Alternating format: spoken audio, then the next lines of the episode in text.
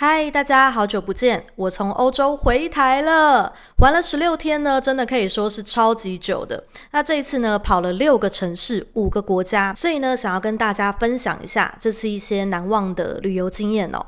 那刚开始呢，我去的第一个国家是波兰，一个旅游冷门国。说真的哦，如果不是对历史有兴趣的人，去到波兰呢，可能就会觉得。诶，好像算偏无聊的一个地方哦。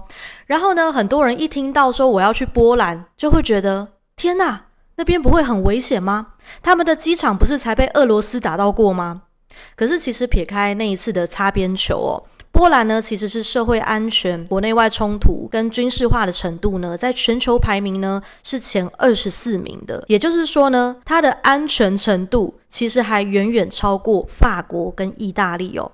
也是我这一次去到的五个国家当中安全指数最高的城市哦。那另外呢，我对波兰的另一个误解呢，就是以为这里的人平均收入可能不高，可是实际上哦，他们的 IT 产业呢非常的发达。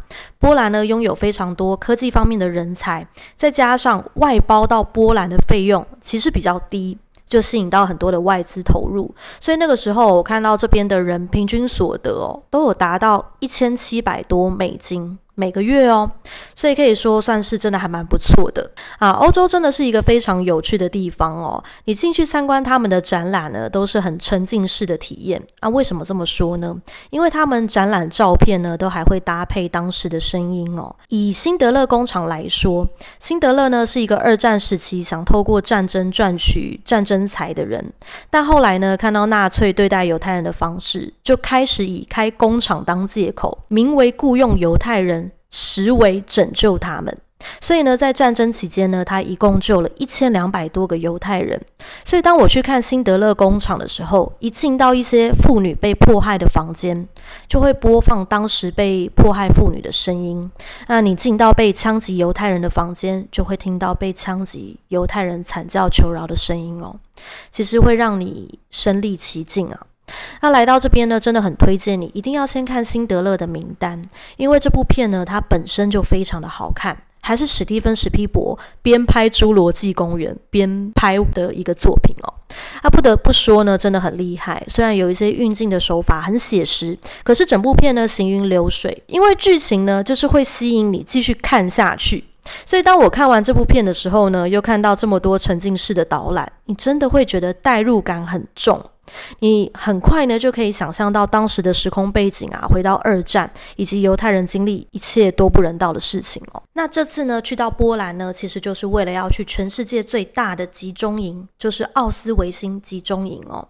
那在这边呢，强烈的建议，如果呢你要去看，真的要买当地官网的六个小时的导览，你才可以真的待久一点。感受多一点哦，因为我想会去波兰的，一定都是对二战历史想要更深入了解的人，应该八成以上去到克拉克夫，就是为了要去集中营哦。所以真的建议一定要订官网的票，不要在其他的网站上买，因为就会有一些阿里不达、参差不齐的导游，重点的地方停留的时间都很短，短到你还来不及体验，一下就走掉了，搞得我到后半段呢，其实是还蛮火大的。那不只是我啦，就是很多同行的旅客啊，就想说，哎，都搭了这么久的飞机了，就是为了要来看集中营的啊。结果你给我的体验感受那么差，那真的就是很不 OK 哦。所以真的建议大家可以抱团一次，然后自己再去第二次。那再来呢，就是聊聊集中营。集中营呢是二战时期纳粹为了要灭绝犯人跟犹太人的地方，最大的呢就是波兰的奥斯维辛集中营跟比克瑙集中营。也就是我这次去看的地方哦。那在这里呢，有一百一十万个人在这里被杀害，而且呢，为了要让灭绝的速度更快、更有效率，所以呢，他们有一个杀人的流水线。一开始呢，犹太人呢会被没有窗户的运输车载到集中营，然后就会被筛选出是否有劳动力。如果没有的话呢，就会直接被送往毒气室。那当我进到毒气室哦，其实你真的会非常非常的难受。因为那边每两三天呢，就会有两三百个人被送到这里，然后你会看到墙上都是往生者的抓痕，你可以想象，就是当时进到这里的人他有多么的恐惧。那在当时哦，这些人都只是被告知要带去洗澡，避免虱子啊跳蚤，然后剪掉头发，光着身子。可是等待他们的呢，不是一个崭新的未来，而是生命的终点哦。那真的是非常难过啊！即使我其实来到这边呢，已经做了很多的功课，但都远远不及看到当下现场的震撼了。那还有一个场景呢，也让我特别有感，就是我脱离了队伍，走到犹太人的宿舍，那里呢就是一个小小的卧榻，可是它分了三层，那每层的高峰时期呢，都会硬要塞满到六个人哦，那真的是完全没有任何地方可以睡觉。然后呢，冬天很冷，夏天很热哦，很多人呢其实熬不过冬天就死在床上了，真的是非常折磨人呐。那只能说呢，进到集中营呢，气氛是非常沉重的。有很多的游客呢，都听故事听到后半段了，就止不住眼眼泪啊！啊，我其实也是其中之一哦。因为你真的没有办法想象，就是同样都是生命，却有人会被遭到这样的对待。你看到成吨的头发，然后每个犹太人的行李箱，但是到最后被利用殆尽后。就送往毒气室，那其实真的非常让人揪心哦。而你很难想象的是，就是这么惨无人道的事情，到现在这个年代了，它还在发生。I N G 哦，那就是新疆的集中营，在那里呢，有很多的女性，每晚呢还会被带出牢房，遭到轮流性侵的迫害，还有一些女性哦，被迫协助男子施暴，这些呢都是发生在现代的事情。那像这些系统性侵犯维吾尔的妇女、大规模的监禁跟迫害哦，这其实都是我们可以去协助、去帮助制止的，去捍卫这些人的人权哦。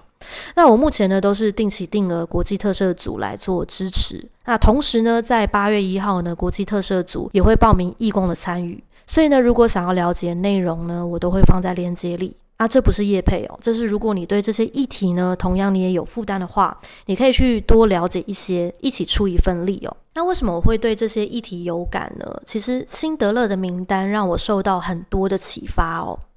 我还记得在最后一段，犹太人在感谢辛德勒救了他们的时候，辛德勒呢看着自己身上所剩不多的名牌还有车子，他就说他很后悔没有卖掉这些。如果他卖掉这个名牌，或许可以再多救一两个人。但当时的辛德勒呢，其实已经为这些犹太人倾家荡产了。这段呢，其实让我有很大的反思。某个程度呢，其实也是在提醒我，出生在这个世界上，不仅只是单单为了钱，我还有我的使命要完成，还有自我实现。而这一切所带给我的，往往比这些物质的享受都来得更持久。那我很喜欢辛德勒这个角色哦，因为他有普通人都有的私欲，他爱钱，然后很花心，可是到最后呢，他却可以为了救人放下自己的欲望，甚至倾家荡产，也同时在提醒我啦，就是我在享乐的当下，其实有很多人他正在受苦。那如果拿出我享乐的部分去分享出去，对我来讲呢，其实还更有意义哦。好，所以呢，与其说波兰是一个旅游景点，我倒觉得把它当成一个深刻学习的地方。你看到许多历史景点，真的会有很多有感而发的部分哦。那这也是我觉得旅行的意义，不只是拍照、拍拍照、打打卡，而是你去到当地，感受到当事人的心情，参与到过去你不曾经历的历史片段，很多的时候反而会启发很多人生的心境哦。好，那这就是波兰的一些感想。之后呢，还会分享其他城市看到的、体验到的。那今天就分享到这边，我是 Yuki，我们下次再见，晚安，拜拜。